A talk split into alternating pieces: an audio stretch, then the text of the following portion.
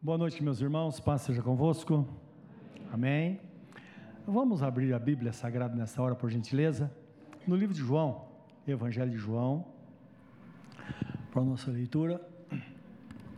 Vamos ler no capítulo 16. Com a Bíblia aberta, capítulo 16. Vamos orar e pedir que Deus nos abençoe.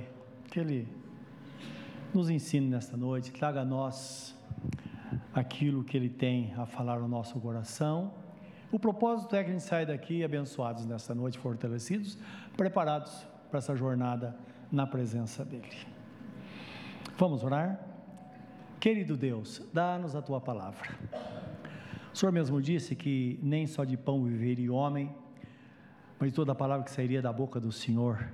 Essa é uma palavra que saiu da boca do Senhor para os nossos ouvidos e coração nesta noite.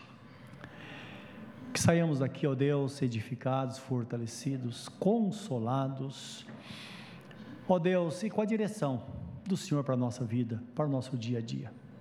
Que a tua bênção se estenda, Deus, não somente sobre nós, mas que possamos levar para que eles ficarem em casa esta bênção, Senhor. Tendo em vista que a tua palavra diz que numa família um santifica o outro. Aquela pessoa que busca o Senhor santifica os demais que desta forma, cada pessoa que está neste lugar, leve para casa esta bênção hoje da parte do Senhor. Esse é o nosso pedido, no nome de Jesus. Amém. Amém. Diz assim, meus irmãos, no capítulo 16, versículo 7 ao 13 de João. Então diz assim: Jesus está dizendo, mas eu vos digo a verdade, convém-vos que eu vá porque se eu não for, o Consolador não virá para vós outros. Se, porém, eu for, eu vou lhe enviarei. Quando vier, convencerá o mundo do pecado, da justiça e do juízo. Do pecado, porque não crê em mim. Da justiça, porque eu vou para o Pai e não me vereis mais. Do juízo, porque o príncipe deste mundo já está julgado. Tenho ainda muito que vos dizer, mas vós não podeis suportar agora. Quando vier, porém, o Espírito da Verdade, ele vos guiará a toda a verdade, porque não falará, falará por si mesmo, mas dirá tudo o que tiver ouvido e vos anunciará as coisas que hão de vir. Amém. Louvado seja Deus.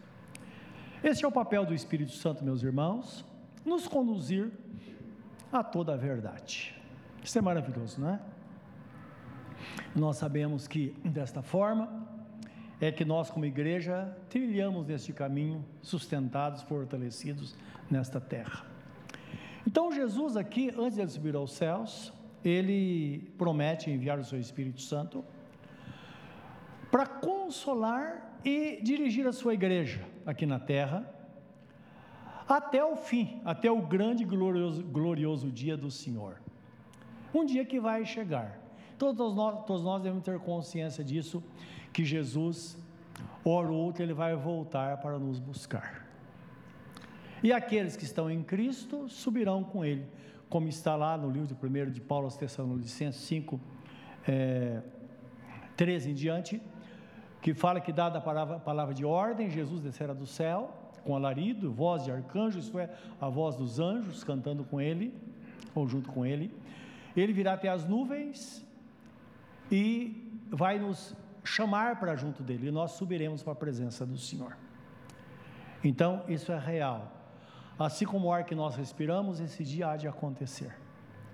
Agora, nós sabemos, é claro, que para os nossos irmãos que já partiram, a vida deles já está selada na presença do Senhor. É como se Jesus já tivesse vindo, porque eles estão esperando o grande dia em que, quando Jesus voltar, como está escrito no livro de Judas, Judas, irmão de Jesus, ele diz assim: ele fala de Enoque. Então, diz Enoque, o terceiro depois de Noé, ele, ele profetizou dizendo: E virá o Senhor com milhares dos seus santos para fazer justiça sobre a terra. Então é bom entender que, uh, que os nossos irmãos que morreram estão no paraíso dos céus. E eles virão com Jesus até as nuvens, Jesus fica nas nuvens e eles virão para assumir os seus corpos que eles deixaram na terra um dia. Então aí o texto fala que nós que ficarmos vivos, dizem em Tessalonicenses, primeiro, 5, do, do 13 em diante, nós que ficarmos vivos, seremos arrebatados num piscar de olhos, nós não precederemos aqueles que dormem, isto é, nada vai acontecer, primeiro todos vão ficar vivos, e depois todos juntos, os nossos irmãos que ressuscitarem nós, seremos transformados num piscar de olhos, e subiremos onde estaremos para sempre com o Senhor. E o apóstolo Paulo termina dizendo: Consolai-vos, pois, uns aos outros com estas palavras. Então é o consolo do Espírito Santo que tudo está acontecendo para esse grande dia. Agora, em Mateus 24, 36 a 44, tem uma, uma palavra de ensinamento para nós muito importante. Lembra? Palavra de Jesus. É claro, na Bíblia Sagrada existem muitos mistérios, não é verdade? Acerca do, dos tempos, do que nós passamos, da vida de Jesus, tantas coisas, o apóstolo Paulo fala, o apóstolo São Paulo, o apóstolo Pedro fala de Paulo dizendo, fala, olha, ele, ele o Paulo tenta esclarecer, mas é, é, são coisas difíceis de entender. Então aí nós vemos no Apocalipse, tem tantas coisas acontecendo lá que nós não entendemos quase nada, não é verdade? Aí as pessoas ficam deduzindo: ah, vai acontecer isso, vai acontecer tal coisa, vai acontecer tal coisa, vai acontecer tal coisa. E começa a mexer aqui e ali, e existem tantas confusões, tantas confusões, e a igreja de Cristo então está caminhando, como não tem muita referência bíblica, porque às vezes até por falta de conhecimento da Bíblia, começa a focar o povo de Israel e achando que o povo de Israel é a, é, é a chave para o entendimento da vinda de Jesus. E não é nada disso, nós sabemos que não é nada disso. A Bíblia Sagrada fala que o verdadeiro Israel de Deus é aqueles que têm os seus corações circuncidados pelo sangue de Jesus. Então não é aquele que tem a circuncisão na carne como os judeus. A, a verdadeira Israel é a igreja de Cristo, aqueles que estão em Cristo Jesus, até porque fora dele não há salvação. E também está escrito em João capítulo 1, versículo 11, Jesus veio para os seus e os seus não receberam. Mas a todos quantos o receberam, deu-lhes o poder de serem feitos filhos de Deus, a saber aqueles que creem no seu nome, os quais, aqueles que creram no seu nome, os quais não nasceram pela vontade humana, mas nasceram pela vontade de Deus. Então o fato é que nós vamos olhar agora para Jesus e saber que nós somos gentios e nós temos um plano de Deus específico para nós e devemos focar nesse plano e não, poder, não podemos querer ser igual a ninguém, porque nós vamos cometer um grande erro. Então Jesus está falando aqui com seus discípulos, em Mateus 24, 36 a 44, que eu ler com vocês esse texto. Então estava falando que existem muitos enigmas, muitos mistérios na Bíblia Sagrada. Mas é uma coisa interessante, se você está com dúvida, você lê os quatro evangelhos, palavras de Jesus, meus irmãos, é simples demais. Então Jesus fala assim: Eis que o semeador saiu a semear, não é? Quem não compreende, compreende essa palavra? Qualquer um. Ao reino de Deus é como alguém que lança a rede, pega todo tipo de peixe e depois chega na praia, vai haver uma escolha. Quem não entende isso? Então ele usa coisas corriqueiras que nos ensina coisas do dia a dia, não é? Então é importante. Qualquer dúvida, ouça Jesus falar, que muda tudo, não é?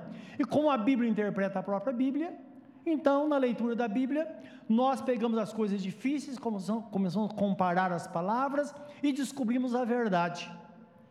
Agora eu queria que você eh, prestasse atenção nessa palavra de Jesus. Ele está falando desse grande dia que nós também estamos falando agora. Então ele diz assim, no versículo é, 36 a 44: Mas a respeito daquele dia e hora, ninguém sabe, nem os anjos dos céus, nem o Pai, nem o Filho, senão quem que sabe? Mais alguém sabe? O que Jesus fala? Ninguém, só o Pai. Então, o Pai reservou para si esse segredo, nem o filho. Por isso que lá em 1 de Paulo aos Tessalonicenses fala, quando dada a palavra de ordem, quando o pai fala, filho, vai. Chegou o momento.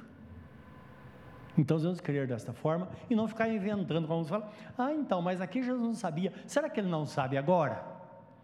Acha que é um questionamento que nós devemos fazer? Não tem razão para isso. É melhor ficar com a palavra escrita. Aquilo que Jesus de fato disse, não é? Porque houve esse segredo da parte de Deus, disse Jesus. Aí no versículo 37 diz assim: Pois assim como foi nos dias de Noé, também será a vinda do filho do homem. Porquanto, assim como nos dias de Noé, anteriores ao dilúvio, comiam, bebiam, casavam e davam-se em casamento, até o dia em que Noé entrou na arca, e não perceberam senão quando veio o dilúvio e os levou a todos.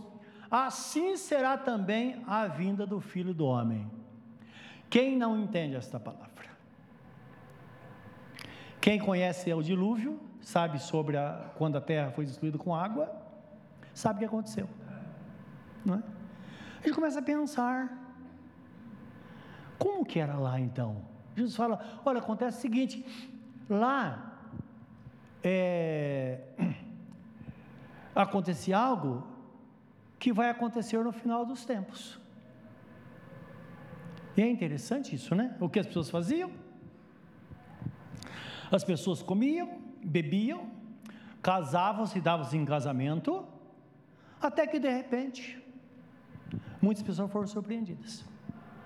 Então é bom entender isso. Todo mundo quer ser feliz, não é verdade? Mas não ser feliz a qualquer preço. Então lá também era assim. Se casava, o cara é meio esquisito, manda embora e casa com outro. Mulher não está do meu gosto, manda embora e casa com outro. É assim ou não é que Jesus está falando? E o que está acontecendo hoje? Não é exatamente isso? Então ele diz: olha, toma cuidado. Então comiam, bebiam. Então ele diz: olha, fique atento, atentos a isso, não é? às vezes é necessário mudar o foco. Porque às vezes é melhor passar por sofrimentos curtos aqui na terra, como está escrito lá em Romanos capítulo 8, versículo 18, que as aflições deste mundo não são para ser comparada com a glória que há de se revelar. Irmão, aguenta um pouquinho na hora da tribulação. Irmã, aguenta um pouquinho não é? Segura as pontas quando tiver o problema surgindo. Lembra que para todo problema há uma solução e às vezes não vale a pena por um curto tempo a gente perder a eternidade. É o que Jesus está falando, não é? E para não perder, basta focar em Cristo. O, que tá, o foco é esse. Olha, não se distraiam com as coisas deste mundo. Façam, mas com discernimento. Agora mantenham-se firmes no foco, porque a hora que for dada a ordem, tudo vai acontecer. E ele continua dizendo: Então dois estarão no campo, um será tomado e deixado o outro. Duas estarão trabalhando no moinho, uma será tomada e deixada a outra. Então não significa que sempre vai ser assim. Tem dois, um vai e fica. Não é isso. Os irmãos entenderam, não é verdade?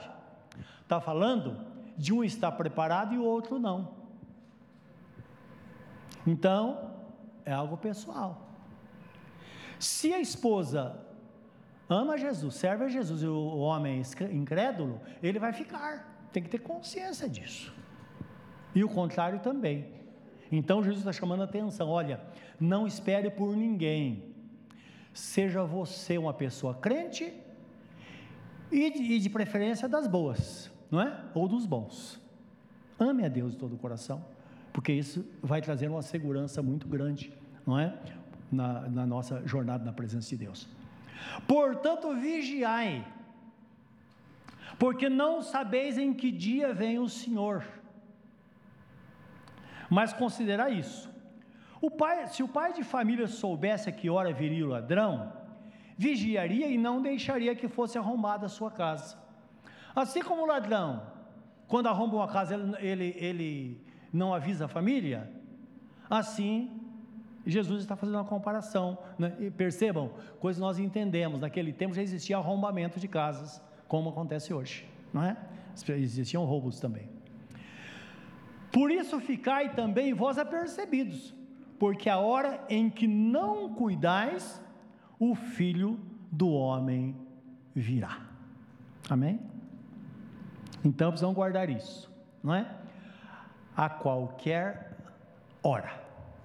Ele pode voltar no melhor momento da nossa vida ou no pior.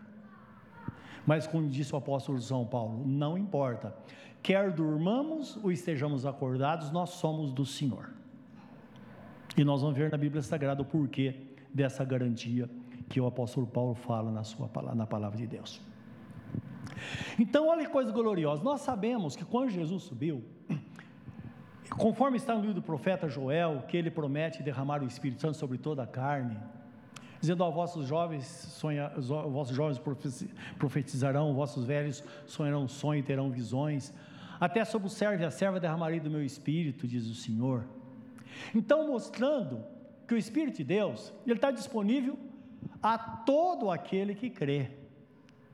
Então, isso aconteceu em Atos 2, no dia, no dia do Pentecostes, que nós vemos toda aquela revolução das pessoas falarem línguas e profetizarem, mas o foco maior não seria esse, porque é, existe algo mais profundo programado por Deus ao enviar o Espírito Santo. E aquilo de mais profundo, meus irmãos, é a manutenção, a nossa salvação e a manutenção do crente diante dos ataques do diabo, fortalecendo a cada dia, para isso vem um revestimento de poder, sempre nos preparando para esse grande e glorioso dia do Senhor. Lembra Jesus falou: aquele que for fiel até o fim será salvo? Então, é toda uma jornada, as coisas acontecendo na nossa vida, do começo ao fim. Então, tem os dons espirituais, os nove dons espirituais, os dons ministeriais, que são dons de Cristo. Existem os dons de Deus, são dons vocacionais, habilidades que Ele nos dá. E Deus dá não somente para os crentes, para todo mundo. Os dons espirituais somente para os crentes, mas os demais dons, Ele dá para as pessoas. Como está no Salmo 68, 18, que diz assim: Subindo ao alto, levou o cativo o cativeiro e deu dons aos homens e até aos rebeldes para que pudesse habitar no meio deles.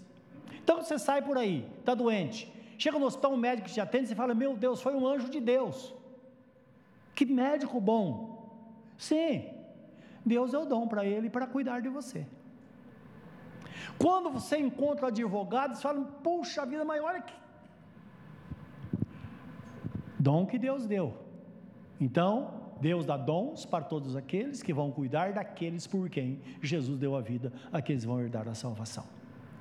Agora, no livro de Efésios, capítulo, capítulo 8, versículo 8 é, em diante, chega no 11 fala que ele subiu alto, levou o cativo o cativeiro e deu dons aos homens.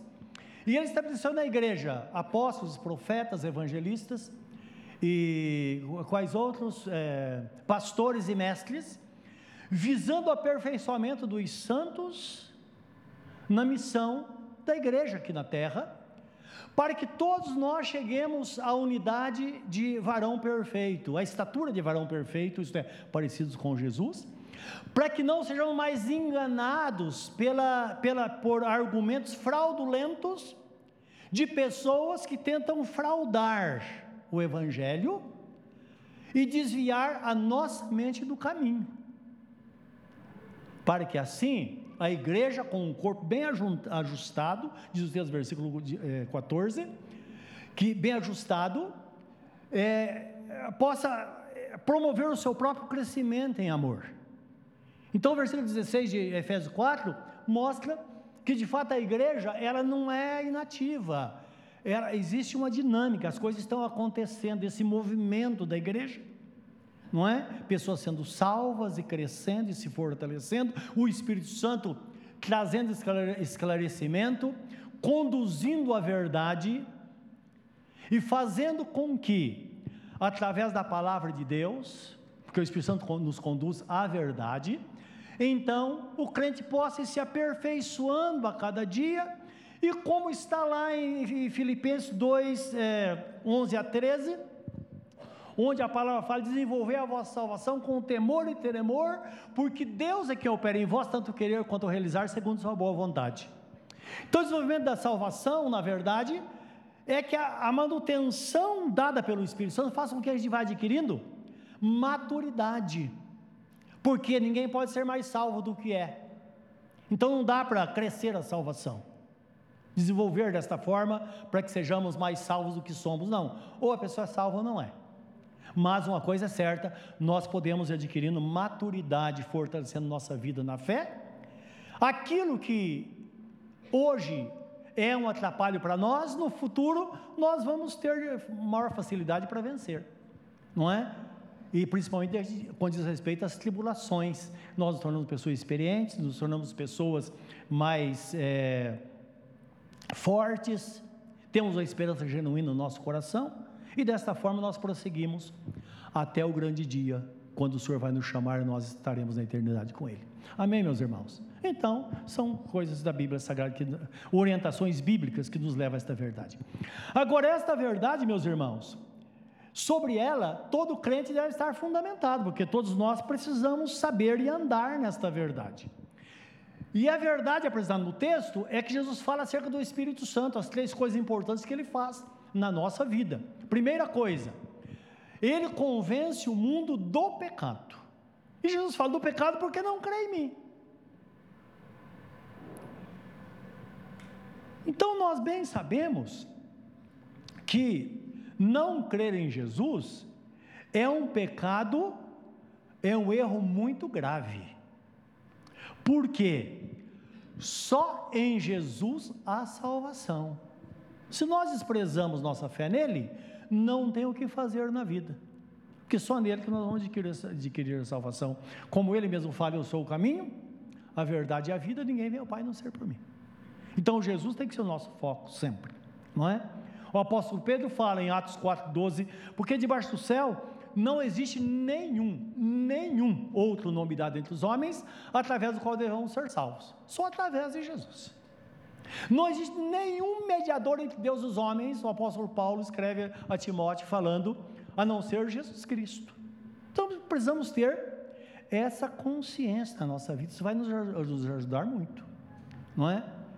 E cá entre nós, como estamos, vivemos num país que vê Maria, mãe de Jesus, como uma pessoa especial, é bom ter entendimento que Maria foi salva por Jesus, porque ela era um ser humano. Até porque, disse Jesus, ninguém subiu aos céus a não ser aquele que de lá desceu. Então está falando do trono de Deus, onde está o Deus Pai, Deus Filho e Deus, Deus Espírito Santo. Não tem ninguém ali a não ser os três, que constitui-se num só Deus que conduz a nossa vida. Então precisamos ter esta consciência para não misturar as coisas, não é? Esta é a pura verdade que a Bíblia Sagrada fala.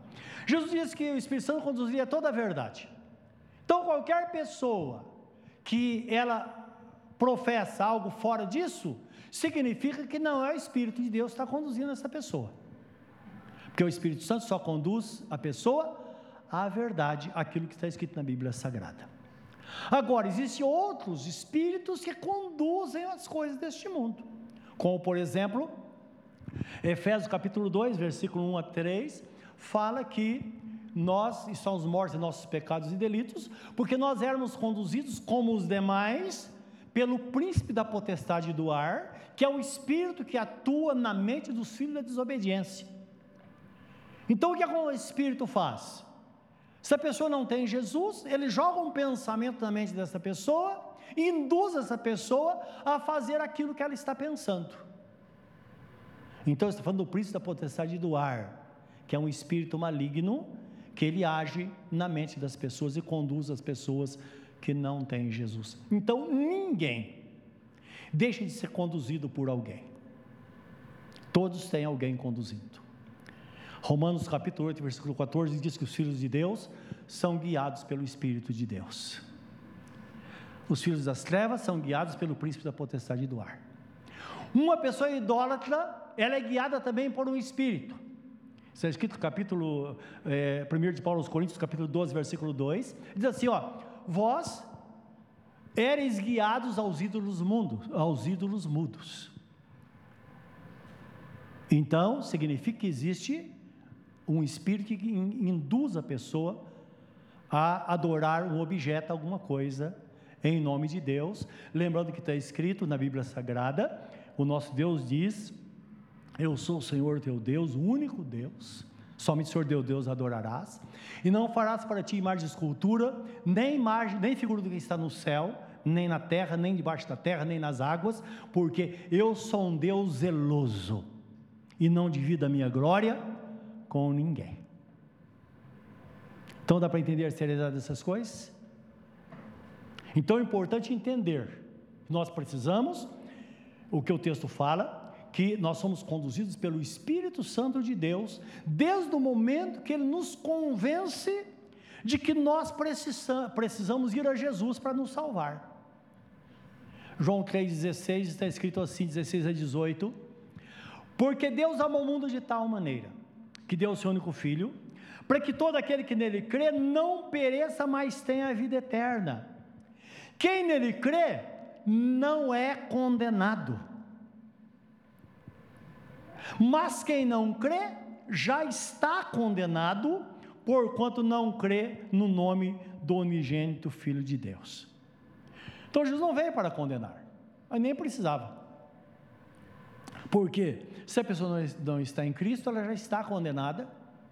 E para sair desta condenação, ela precisa então ir a Jesus.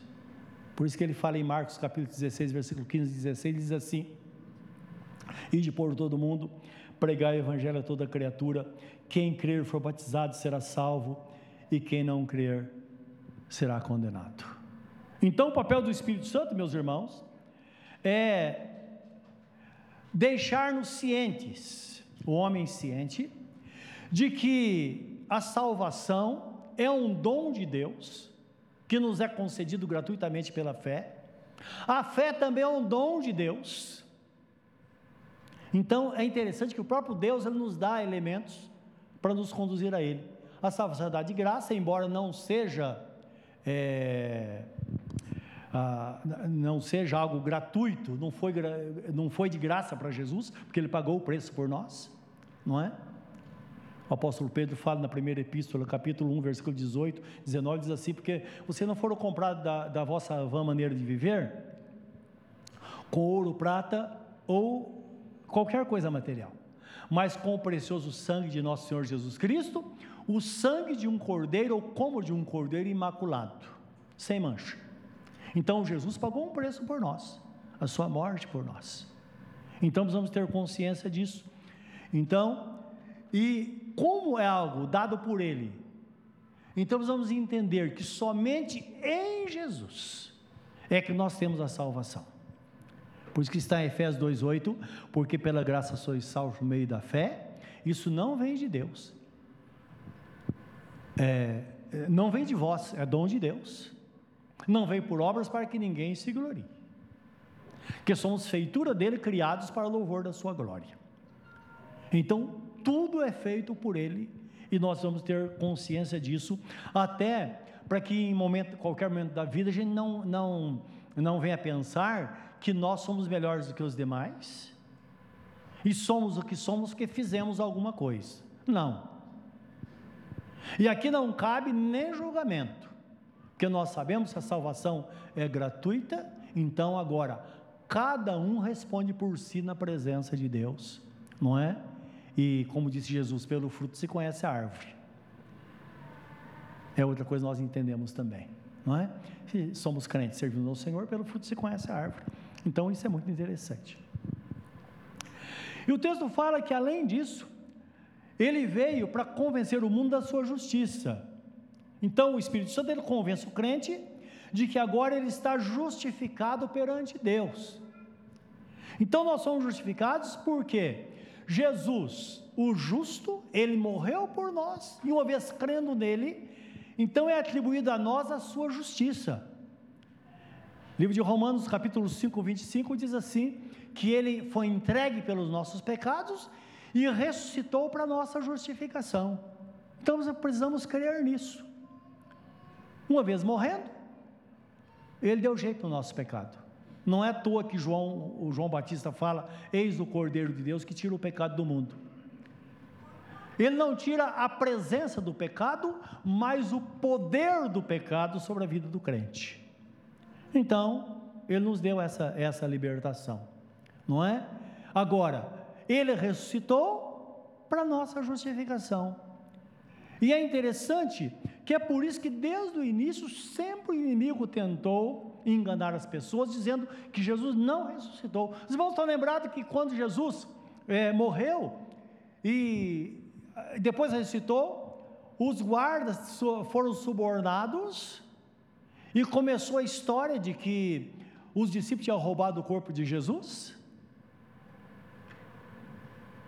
Sempre foi assim. O apóstolo Paulo fala no livro de 1 Coríntios, capítulo 15, ele fala assim: olha, Jesus não ressuscitou, então não há justificação. Porque ele morreu pela nossa ele ressuscitou pela nossa justificação. Então não há justificação. E se nós não fomos justificados, então estamos todos perdidos e a nossa fé é vã. Estamos perdendo o tempo. Mas ele termina o texto dizendo: olha, mas é bom entender que Jesus, ele morreu de fato, ele ressuscitou como primícia da ressurreição, como o primeiro. Antes dele, nunca alguém havia ressuscitado, para nunca mais morrer. Lázaro foi ressuscitado, morreu depois. E as pessoas foram ressuscitadas durante no Velho Testamento também morreram depois. Jesus, o único que morreu, ressuscitou para nunca mais morrer, com o primício, o primeiro, indicando que todos nós, quer passando pela morte ou não, nós vamos viver eternamente com o Senhor.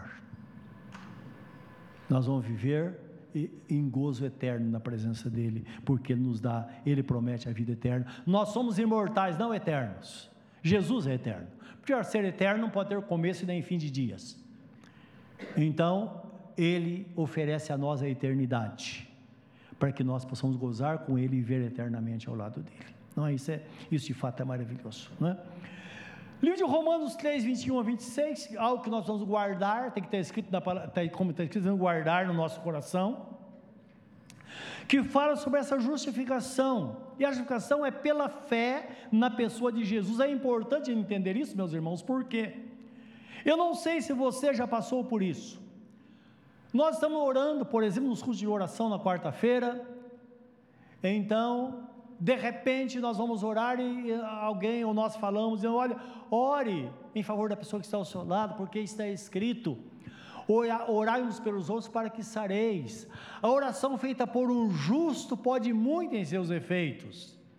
Opa, aí tem uma barreira. Então, não, como, como justo? Imediatamente nós refutamos isso.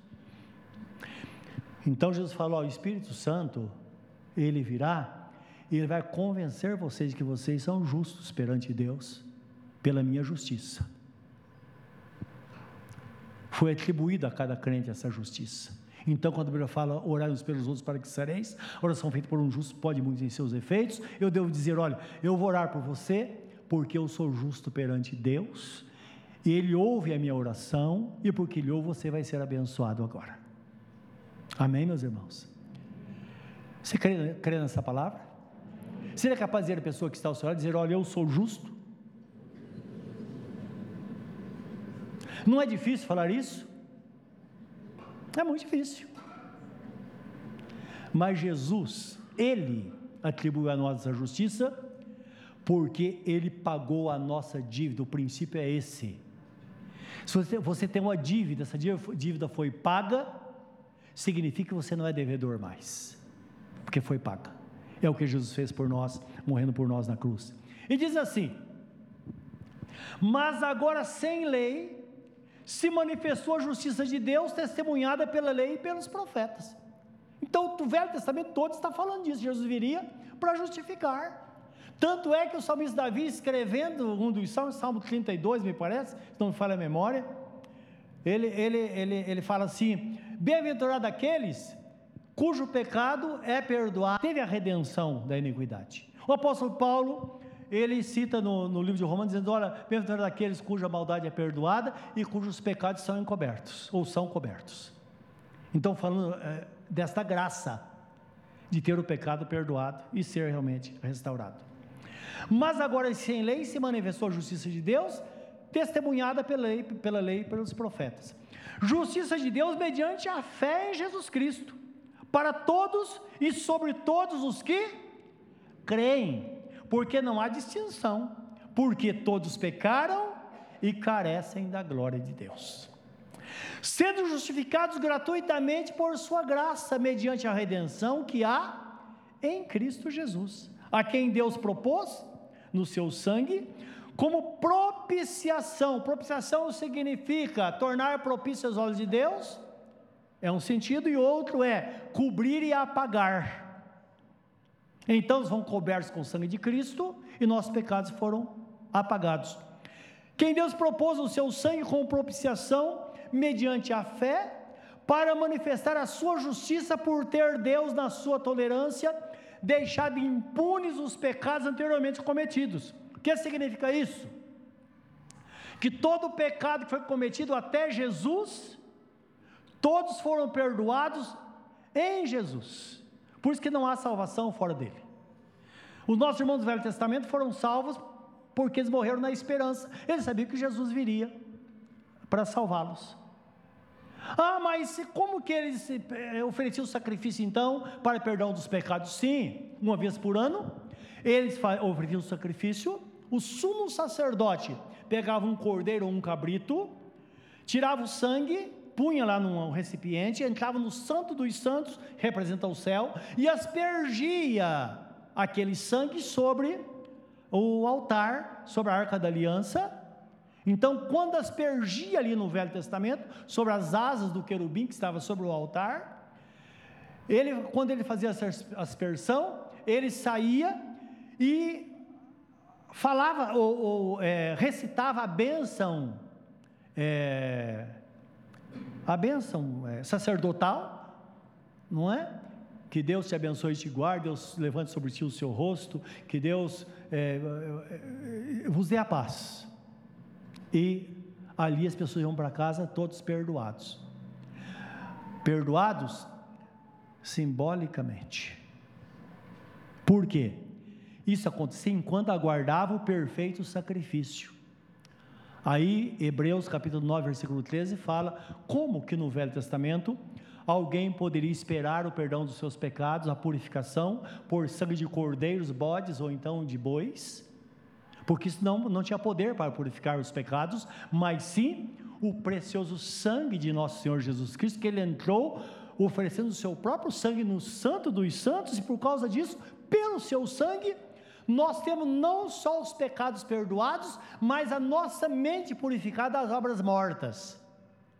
Então é por isso que quando uma pessoa começa a servir a Jesus, ela traz consigo muita lembrança, mas com o tempo isso vai desvanecendo. Já percebeu isso? a gente passa a esquecer de quem nós éramos antes. Porque o sangue de Jesus vai fazendo essa purificação. Ao invés de ficar vivo aquilo na nossa mente, não, vai desvanecendo, vai sendo purificado. Nós somos purificados das obras mortas e vai caindo no esquecimento, porque agora o nosso foco está na nova vida. Não é maravilhoso isso? Então, o poder do sacrifício de nosso Senhor Jesus Cristo. Então, o versículo 26 fala: tendo em vista a manifestação da sua justiça no tempo presente, para ele mesmo ser justo e justificador daqueles que têm fé em Jesus. Então ele está dizendo: olha, tudo aconteceu no tempo presente, por isso que está escrito em Gálatas 4,4: que vindo a plenitude dos tempos, Deus enviou o seu filho, nascido de mulher, nascido debaixo da lei, para trazer a nós a purificação dos nossos pecados. Então Jesus não morreu antes do tempo nem depois, nem depois. Plenitude significa uma porção completa, sem faltar e sem sobrar. Aquele era o tempo de Deus. Para a salvação da humanidade. Todos do passado foram salvos olhando para a cruz, é o que ia acontecer, e nós agora olhamos por algo que já aconteceu. Nós somos salvos pela fé na pessoa bendita de nosso Senhor Jesus Cristo. Então, esse é o eterno sacrifício feito por, pelo Senhor que trouxe a nós não é essa grande salvação. Então, quando uma pessoa entrega a vida para Jesus, algo simultâneo, o Espírito Santo vem habitar no coração desta pessoa. Por isso que o apóstolo São Paulo, escrevendo aos Coríntios, segundo epístola, capítulo 13, parece que versículo 4, ele diz: Examinai vós mesmos se sois de Cristo, se permanecei na fé, porque senão, se Cristo não habita em vós, porque já está, então já estáis reprovados. Mas eu quero que vocês saibam, diz o apóstolo São Paulo, que aquele que está em Cristo nunca, jamais será reprovado. É por isso que na ceia, quando nós examinamos a nós mesmos, diz o texto: aquele que examina a si mesmo não será julgado, aquele que julga a si mesmo não será julgado. Mas porventura somos julgados, somos disciplinados pelo Senhor para não sermos condenados com o mundo. Por isso que se você coloca sua vida perante Deus, as coisas vão correr tudo bem. Mas se nós não colocarmos nossa vida perante Deus e continuarmos pecando contra Deus, Ele vai nos pegar de jeito.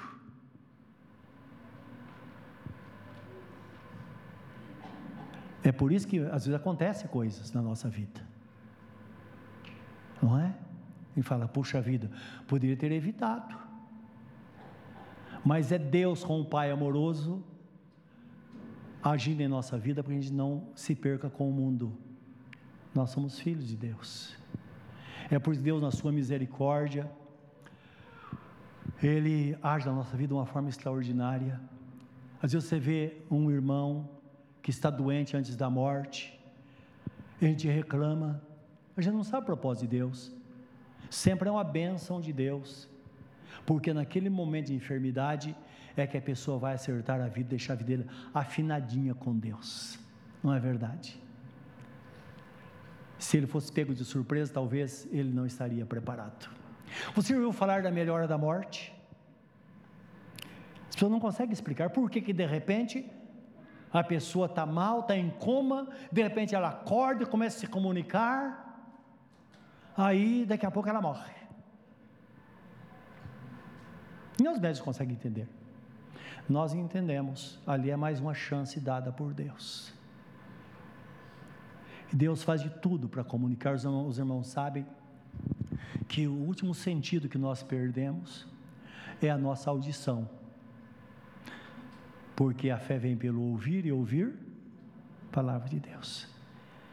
Certa vez visitei uma pessoa no hospital, aqui no hospital regional, a irmã dele me ligou e disse: Pastor, meu irmão está no hospital, está morrendo. E eu deixei tudo e fui lá para visitá-lo. E entrei fora do ar de visita, na UTI. Eu falei: O que aconteceu? Ela falou: Olha, jogaram ele do trem. E ele não era flor que se cheirasse, não. Foi assaltar uma pessoa no trem, a pessoa pegou e jogou ele para fora do trem. Caiu naquelas pedras lá. Irmãos, a situação dele era deprimente. A cabeça dele tinha esse tamanho assim. Ele não cabia no, quase no leito, de tão inchado que ele estava, tão machucado que ele estava. Eu fiquei impressionado. Fiquei impressionado. E tinha uma médica que, era, que é amiga nossa, que trabalhava cirurgiã nesse hospital. Eu liguei para ela, falou: Olha, eu sei que é antiético isso, mas você poderia ir lá na UTI visitar essa pessoa para mim? Dá uma olhada nele e me fala alguma coisa. E que a família está desesperada, ela faz cirurgia de cabeça e pescoço, então ela entendia bem. Ela foi. Ela ligou e falou: Pastor Joel, eu nunca vi nada igual. Ele não tem nem um osso inteiro no rosto, está tudo quebrado. Ela falou: Olha, ela é crente também? Falou: Só por Deus. Ele estava em coma, e eu cheguei no. chamava Jacino o nome do rapaz cheguei no ouvido dele e eu falei: Jacino, eu sou o pastor Joel e vim aqui a pedido da sua irmã. E meu objetivo é que você entregue sua vida para Jesus, porque senão você está perdido. Se você não voltar a viver, você está perdido eternamente. E falei tudo, não tinha mais o que fazer, não é? Eu até fui assim, bem, bem é, rígido naquilo que falei. Aí falei, agora faz comigo essa oração, porque eu creio que você não é, não é tolo de, de não aceitar. E fiz a oração pausadamente, pedindo perdão pelos pecados, tudo. Amém. E vim embora. Meus irmãos, uma semana depois ele teve alta, completamente curado. E ele veio falar comigo, e ele está meio, meio transtornado ainda. Ele falou: Olha, foi um, um tal de pastor Joel falar comigo no hospital, e eu ouvi ele falar. Eu entreguei minha vida para Jesus naquela hora. Então ele ouviu tudo. E Jesus o curou completamente. Não é misericórdia de Deus? É Deus cuidando, não é? Ele restaurando. Então, precisamos entender que é a chance que Ele nos dá, não é? Então, naquele momento, o Espírito Santo veio habitar no coração dele, porque ele entregou a vida dele a Jesus. Veio habitar. E o texto fala, livro de Efésios, capítulo 1, 13, que nós somos selados com o Espírito Santo da promessa, que é o penhor da nossa herança. O que é o penhor da herança? Então você quer, por exemplo, um dinheiro e não tem o que fazer. Você tem lá em casa uma joia, uma aliança de ouro. Você vai numa casa de penhor ou num banco e fala: Olha, eu preciso de tantos reais. Avalia. Ele fala: Olha, eu vou te emprestar 500 reais, mas você deixa aqui essa joia. Quando você voltar para pagar, você leva a joia de volta. Esse é penhor. Então, essa marca é o penhor, é dizendo, olha, dizendo, olha, se você tem essa marca, é a garantia de que eu vou voltar para te buscar. Qualquer hora. Então, o selo do Espírito Santo não é o batismo com o Espírito Santo, que é o revestimento de poder, como algumas pessoas pensam, não. O selo é marca, é algo que está dentro de nós, que fala que é direito de propriedade. E eu fico imaginando, a gente pode pensar livremente, fico imaginando, imaginando Jesus, não é? Como fosse um grande imã, e nós temos um pouquinho dele dentro de nós. Quando ele aparecer nas nuvens, nós seremos puxados para a presença dele. Por isso que fala, num piscar de olhos, todos nós seremos arrebatados. Por causa dessa marca que ele colocou no nosso espírito em algum lugar dentro de nós, o direito de propriedade. Então saiba, você que tem Jesus, você pertence a Ele.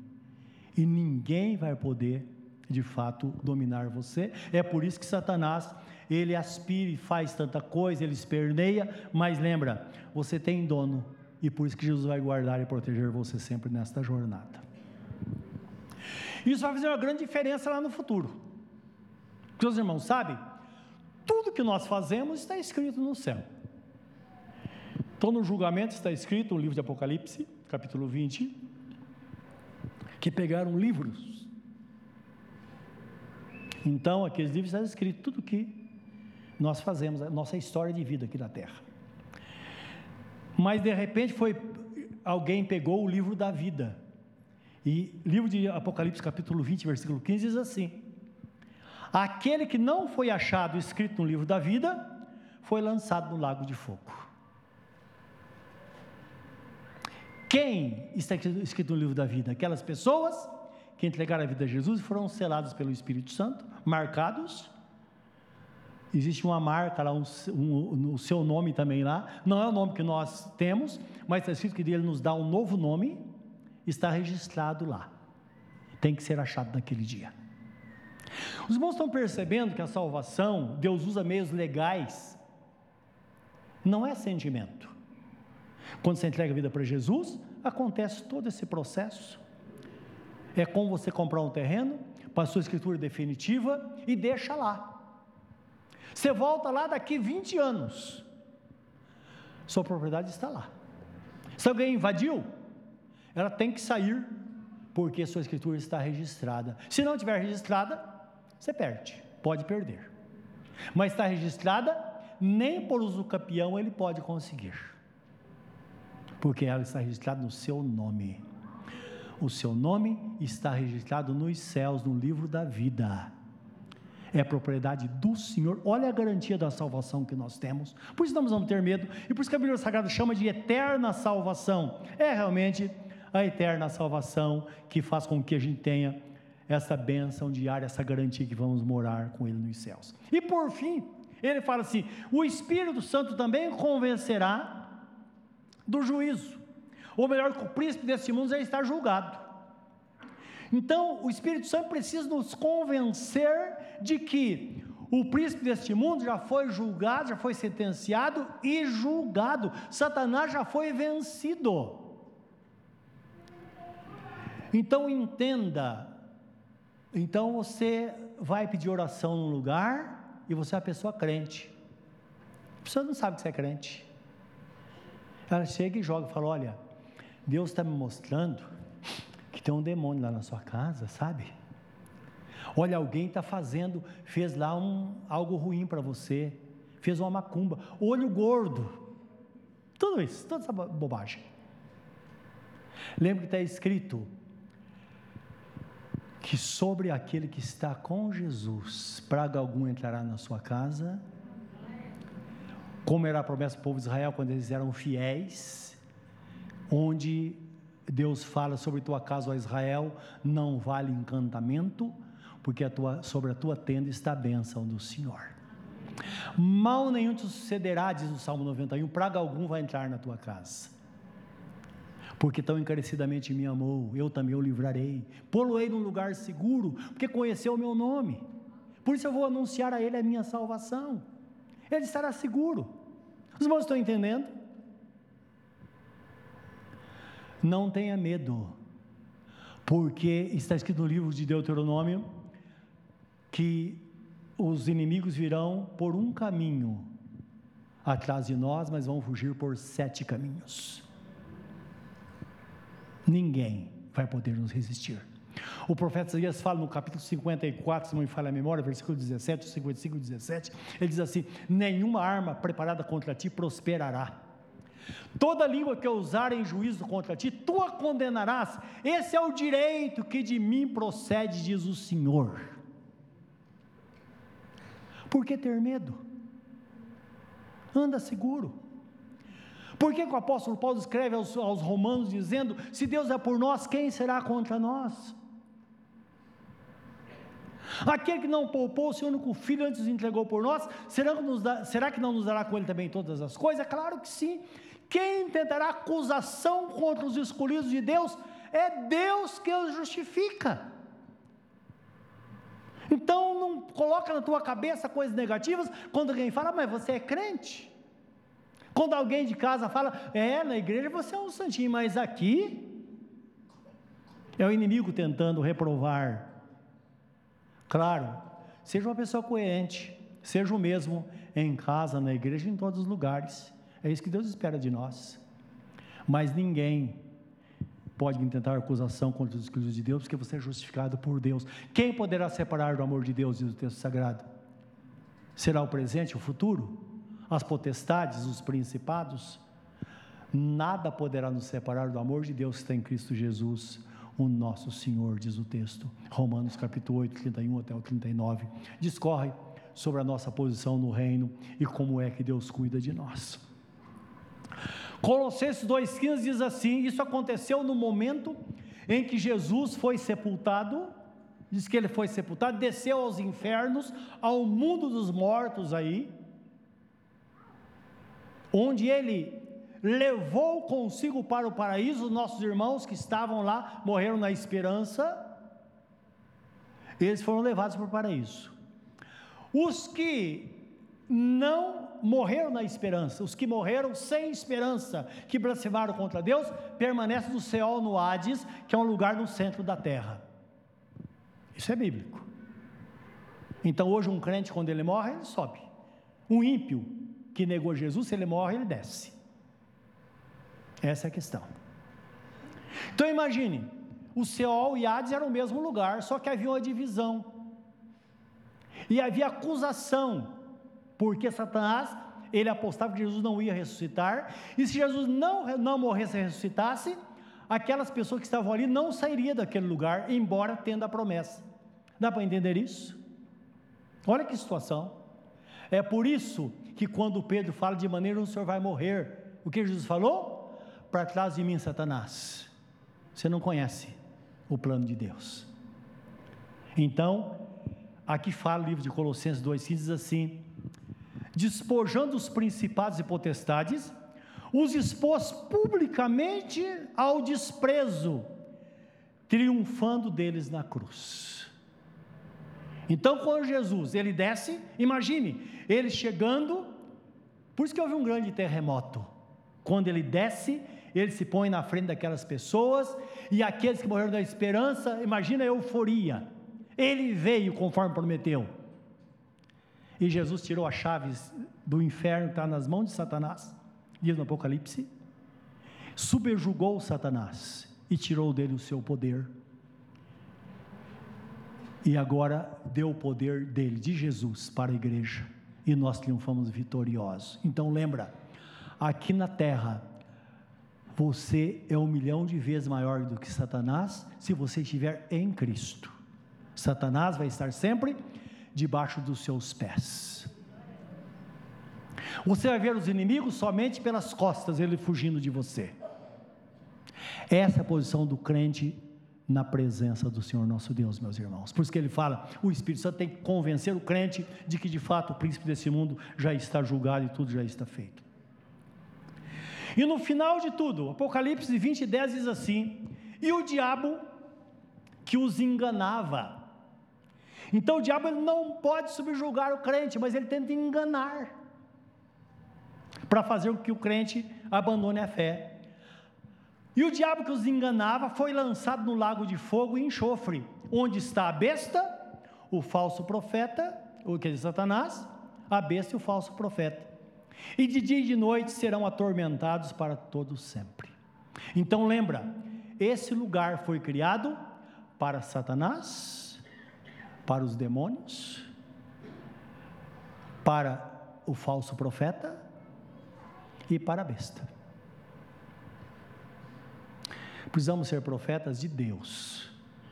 Quando abrimos a nossa boca, temos que falar aquilo que está escrito, aquilo que é a verdade. Aqui está falando, claro, um personagem satânico do final dos tempos, mas nós vemos que o falso profeta está presente no mundo tanta profecia que a pessoa fala e não acontece nada.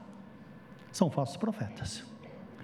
E a besta. Então a besta é personagem também de São, Satanás personificado, que vai acontecer no final dos tempos. Mas hoje precisa ter isso em mente: que ninguém seja besta de perder essa grande salvação. Você me entende? Nós precisamos ter isso em nós. Porque às vezes nós agir, podemos agir de forma que a gente perca tudo, abandonando a vida cristã por coisas passageiras. O que precisamos saber é que nós vamos reinar com Cristo eternamente, viver com Ele eternamente. A promessa é eterna. Eu quero ver com você um texto último lido em Apocalipse 20, 20, capítulo 21, de versículo 1 a 7, onde fala que de fato Ele vai nós vamos reinar com Jesus para sempre, um reino de paz, um reino onde há justiça, não é? E até lá, o Espírito Santo vai nos conduzir a toda a verdade, e no nome de Jesus todos nós chegaremos lá. E tem um propósito no seu coração, você não está sozinho, você tem uma família, tem uma promessa, que ninguém fique para trás, meus irmãos. Está escrito: crê no Senhor Jesus Cristo, será salvo tu é a tua casa. Quem é a tua casa? Não são seus familiares? Então tem esse propósito, fala, Senhor, ninguém vai ficar para trás. E se você tiver esse propósito, ninguém vai ficar para trás, porque todos serão salvos. Pode ser que no último suspiro de vida, essa pessoa vai ter oportunidade, vai se render ao Senhor, mas ninguém vai ficar para trás, porque o nosso Deus é um Deus fiel. Então diz assim: Vi novo céu e nova terra, pois o primeiro céu e a primeira terra passaram, e o mar já não existe.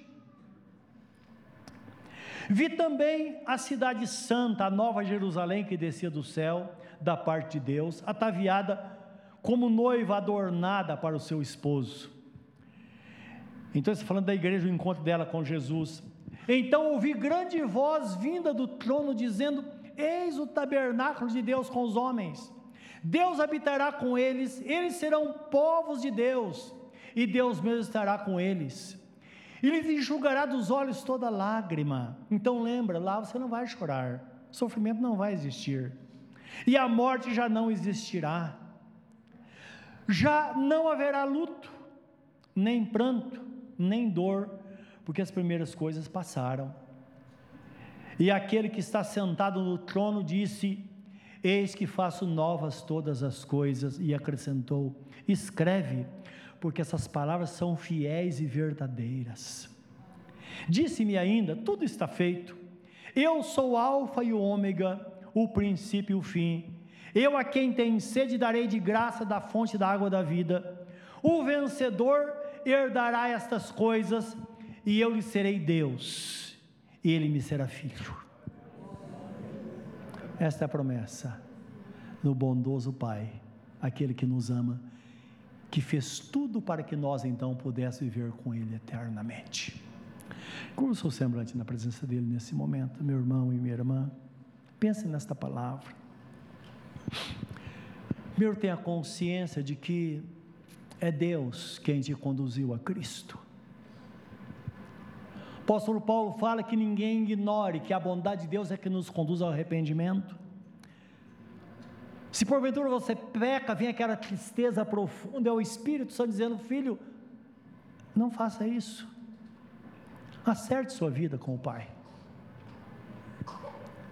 É o Espírito Santo que diz: Olha, filho, você é uma pessoa justificada, declare-se justo na presença de Deus. É o Espírito Santo que mostra a nós, dizendo: Olha, Satanás não tem nada a ver com sua vida, nem pense nele, pense em Jesus, pense naquele que deu a vida por você, reconhece-o em todos os seus caminhos e ele vai endireitar as suas veredas, como está escrito. Viva para Deus. Mas viva com esta promessa nos seus lábios, no seu coração todos os dias: Senhor, eu tenho uma família e tenho uma promessa. Senhor, ninguém vai ficar para trás. Ninguém. Ninguém. E um a um vai se render aos pés de nosso Senhor Jesus Cristo. Nesta noite, entrega a sua vida a Ele. Lembre que você pode ser o começo de gerações tementes a Deus. Se você entrega a sua vida a Jesus hoje, pensa nos seus filhos, seus netos, seus bisnetos. Deus prometeu abençoar até mil gerações.